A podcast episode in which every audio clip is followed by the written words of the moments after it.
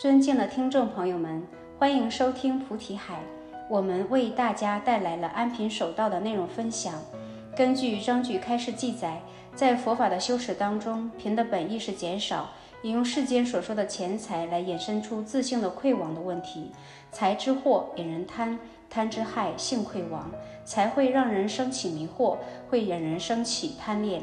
这个贪又极具危害性，不是财的危害，是对于财的贪。贪这个东西极具危害性，它会让你性溃亡。什么叫性溃亡？性法匮乏而亡。是人因为贪财不断增炽的这个贪，会让你不明白性法。第二，你会遗弃性法，丧失性法，所以在你内心当中，性法就极其缺乏，展现败亡。这个败亡最终体现在你四大分解之后下坠而未得到解脱，我们称之为亡。因为贪而延生出种种烦恼祸害，称之为病。病入膏肓则亡，所以题目当中安贫，这个贫是让你的贪心减少，令你升起贪恋之物，你要学会远离。所以说安贫是安于或者是安住于远离法，这个远离法是远离令你升起一切贪恋的事物。关于守道，这个道指的是规律、方法和意义，你要守法的规律，运用法的方法，了知法的意义，这是守道的含义。章句原文中说到。佛陀成于大人觉中告诫弟子，这里面提到了“告诫”两个字，能够形成告诫，一定是我们在这样的事情当中，绝大部分人都会栽跟头，或者是溺于其中，因此采用“告诫”两个字，说明这个问题的严重，也充分表达在末法时期当中，物欲横流的时代，人心浮躁的时代，所有的修行人都遗弃自性珍宝，而去贪恋外在虚妄生灭法。第一个就是财。所以用了“告诫”两个字来充分表达了这个事情的严重。这个事情的严重取决于我们对于这个安贫守道法则忽略的极其严重，才会用到“告诫”。八大人觉是一部经典，文字极少的一个经典，就是八种法则是你需要去觉悟的。所以要成为人中觉悟者，你要知道这八种法则分别是：世间无常，多欲为苦，心无厌足。懈怠堕落，欲吃生死，贫苦多欲，五欲过患，生死炽然。第一段当中提到世间无常的意义在哪里？是因为国土微脆，四大苦空，五阴无我，生灭变异，虚伪无主。用了五个分段来阐述五种问题，从国土微脆到虚伪无主，最后阐述其中的核心是心是恶缘，行为罪首。如是观察，建立生死。你观察的是什么？观察的是心如何形成国土微脆，心如何形成四大苦空，包括五阴无我、生灭变异、虚伪无主等，如何形成的？你要进行观察，将其原指，则这五种祸乱不能生成。这是对于世间无常的诠释。在多欲为苦的诠释当中提到，生死疲劳从贪欲起，少欲无为，身心自在。有些人就问，在这八大人觉当中，如何降服这八种问题？第一段问题当中的世间无常，我们应该对应什么样的法来去照破？我们找到它的核心是什么？心是恶缘，这是最重要的核心。心是恶缘，谁所具之心？是我所具之心。它为什么称之为恶缘？因为这个我不是真我，称之为假我。假我如何应对？通过无我之法来去应对。因此，世间无常的问题，通过无我的法则来去照破。第二段多欲为苦，我们如何去斩断？经典当中提到生死疲劳从贪欲起，少欲无为，身心自在。这里面的核心是无为，少欲不是不是核心？不是。通过少欲逐步形成无为，所以说最终结果是无为。少欲少苦，多欲多苦。因此少欲并不能实质解决苦的根本，而无为却能。因此多欲无为，我们如何去降服？通过无为法去降服。第三段说到这个心无厌主，我们如何去降服它？就要用到我们今天开示所学到的内容“安贫守道”的“安贫”两个字。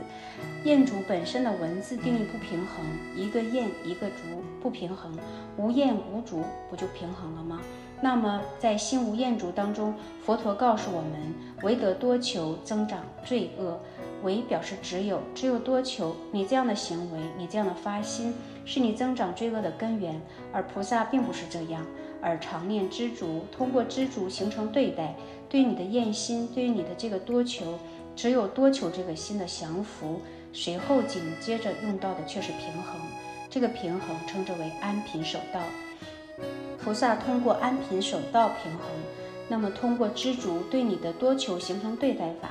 光有知足也不行，所以菩萨用安贫守道来平衡这个知足。最后发现安贫守道是一个好办法，但是对于菩萨而言，要增长智慧还是少了一点味道。所以菩萨通过维慧事业，在安贫守道平衡的基础上，在圣道当中形成增进。菩萨是通过这种方式，所以心无厌主。我们通过安贫守道来进行降服。第四叫懈怠堕落。懈怠堕落通过什么样的方式来进行降服？通过精进。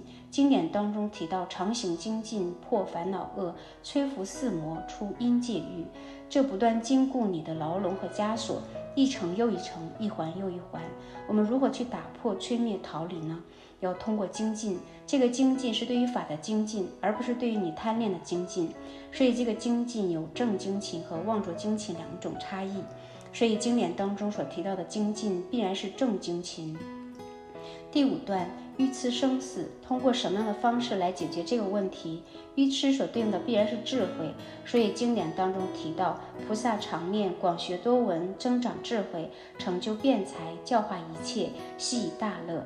这里面所提到的两段原理，第一段原理是我们要学会广学多闻。广学多闻的目的是为了增长自己的智慧，面对自己的烦恼的时候，自己可以进行解决。后面提到的成就辩才，教化一切，悉以大乐，是除了我以外，菩萨要发心自觉度他。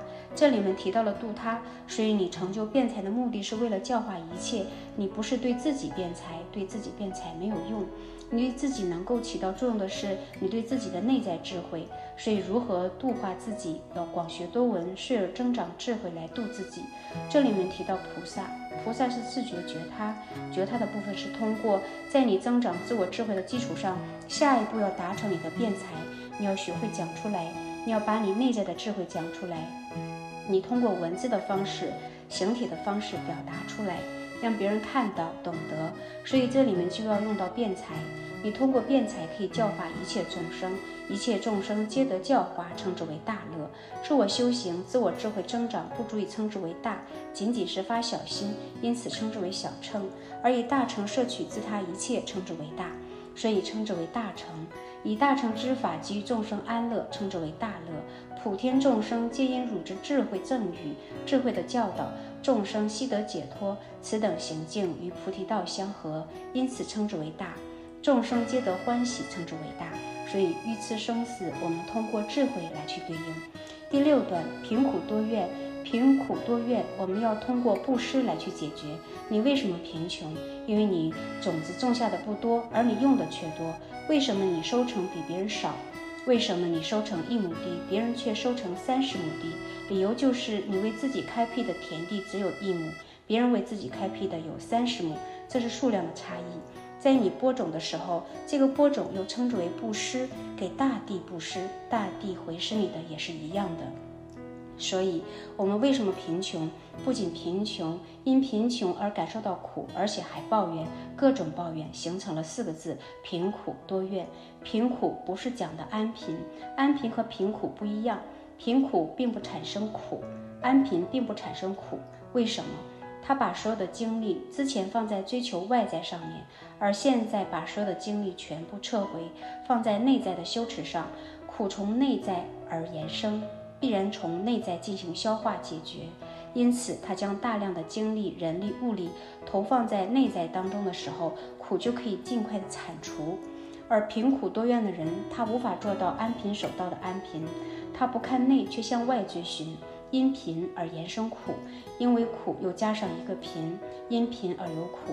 这类人都有怨言，都有抱怨。如何解决众生贫苦这个问题呢？六度当中，第一个就是。布施波罗蜜，解决众生贫苦之事，多怨多发与思想，所以佛法通过智慧来去净化这种虚妄想念，导入正途。所以贫苦多怨通过布施来去解决。贫苦多怨当中，横结恶缘，衍生了一个横结恶缘。简单来讲，当一个贫苦多怨的，当一个人贫苦多怨的时候，身上并不能展现祥瑞祥和。因此一个火一个油遇到之后就会燃烧起来。如果你是祥和祥瑞的，即使你遇到火，你也不会燃；你遇到油也不会燃，因为你不是恶缘之缘，而你贫苦多怨，这个怨却能让你广结恶缘。吉庆之人、祥和之人，能却能广结善缘。佛在第六段觉知当中提到，菩萨要布施，等念怨亲，不要分怨，也不要分亲，要平等舍念。不仅这样，你为你造成痛苦的人，你不要去念他的旧恶。你对于世间所存在的恶人，也不要生起憎恨。善恶是众生世界一直相应对待的存在。恶人的出现，善人有了用途；善的出现，恶人有转为善的可能。相互对待，不相敌力。因此，贫苦多怨，通过布施，布施有财施、法施、无畏施。不要仅仅想着财施，这里面还有一个法布施，还有无畏布施等。第七段当中说五五欲过患，五欲过患通过犯行来去对应。经典当中提到，虽为熟人，不染世乐，如同于莲花出淤泥而不染，淤泥所染着。所以虽然是熟人，你是修行人，所以不染着于世间短暂的虚妄的乐。所以常念三一，出家人的三一是五一、七一、主一。瓦钵法器，瓦钵就是吃饭的钵，也称之为应量器。法器有多种，日常的功课需要法器，念佛需要念珠的法器。对于陀罗尼行者而言，法器就更多了。自愿出家，手到清白，梵行高远，慈悲一切。所以这里面提到了梵行。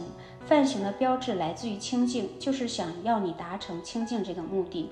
五欲的过患来自于不清净，所以这里面提到不染世乐，常念三一瓦钵法器，自愿出家守道清白，就是想让你离开世染而得到清净。所以这里面出现梵行，是对于五欲过患的方法。第八种生死赤然，生死赤然的对应方法叫普济。普济是所有一切皆作普济，济救济，度度脱。生死赤然导致苦恼无量，所以要发大诚心，普济一切，愿代众生受无量苦，令诸众生毕竟大乐。生死赤然的结果是令一切众生受苦恼无量，你自己受苦恼无量的同时，他人也感受着苦恼，所以要发起大诚心来去救济普度一切众生，并且要发心代众生受无量苦。后以佛法令其觉悟为究竟解脱正因，作为毕竟大乐。这就是八大人觉经中提到的八段法则。通过八种法义见地来去对应，分别是无我、无为、安贫、精进、智慧、布施、梵行。所以行者到安贫守道为慧事业，修行之人慧乃第一事业。无慧不见真谛，亦不见菩提。当一个修行人不以慧作为第一事业来进行修行，无论你对于闻思法，还是了达法，还是入狱法，都难以形成。所以智慧是你解脱的正因。心经当中也说，三世诸佛皆以般若波罗蜜多故得阿耨多罗三藐三菩提。因此，三世诸佛过去、现在、未来，一切想要得到成就，皆以智慧作为第一事业。因为无慧不见真谛，同时也不见菩提道。不见真谛的理由是无法自度。真谛讲的是你自我受用，讲的是自己。不见菩提道，菩提道属于众生，因为有众生才有菩提道。所以你如果没有慧，不仅不能自度，也不能度他。所有的修行人应当以智慧作为第一事业。实则大显慈悲善护念众生，这个善护念众生体现在安贫守道当中。佛通过安贫守道作为阶梯，引导众生最终达成不退的行程，所以是一种慈悲善护众生的行为。为什么要这样去善护念众生？因为众生的挂碍导致他苦恼生成。经文当中讲：心无挂碍，无挂碍故无有恐怖；反之，你的恐怖、你的颠倒来源于你的挂碍。而形成你的挂碍是通过你的贪染而来，你贪染的频率决定你生成烦恼的频率，你贪染的程度决定你烦恼的程度。所以佛看到众生心系的触手无量无边，所以对应之输出之心也是无量无边。同于眼见眼浊，耳听耳浊，所以不能够反闻闻自性。因此，众生是烦恼之别名，烦恼也是众生之别名。所以，佛陀令一切众生皆得解脱，以安贫守道作为善护念众生。此处的善护念是指善护众生具，是指众生聚会之事，是让他们具备智慧。若离自性之法，不见涅槃真境，故以安贫引导向自性自造。如同观世音菩萨在《楞严经》中第六卷反闻闻自性的法则一样，要学会自性自照，离自性法不见真谛。如何取得不生不灭真境境界？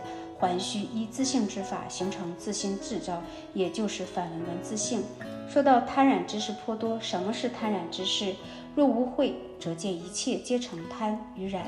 没有智慧的时候，你所见一切能够形成你的贪裂和染着。心系和输出都是从根尘的回响当中而形成的心系和输出，因为这里面要参与到六根对应六尘时，形成相互往来的交报，这样的形成称之为回响，相互呼应。心系和输出源自于这里，也是我们形成贪染事情的理由。心系是乘此六根而入六尘，输出是从尘归根，应一切根尘。若不明性中本无。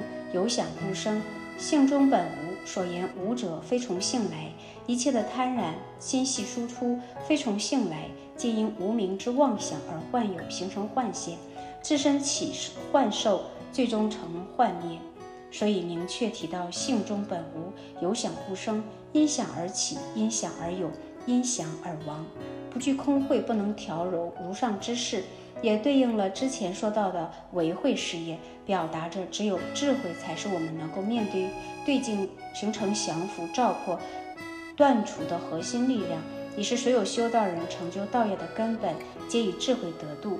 所以《略说刑法》中告诉我们，佛陀成于大人觉中告诫弟子：行者当安贫守道，维慧事业，实则大显慈悲善护念众生。何以故？众生何故诸多挂碍？是为贪染之事颇多，故而心系之处则有诸多。众生所系之事物多故，心识输出之相亦是为多。若不明性中本无，有想故生，不具空慧，不能调柔如上之事。是故佛陀知众生之漏，难行自身起用，故以安贫守道为其正道助缘。实乃众生善利眼目，众生依附故可得大解脱。安则平息池，贫为断杂染，守真寂灭乐，道法得精明。这就是我们本期所有的内容。大家也可以通过微信公众号搜索“大明圣院”了解其他内容。Apple 播客或小宇宙搜索“荣正法师”。感谢大家的收听，我们下期再见。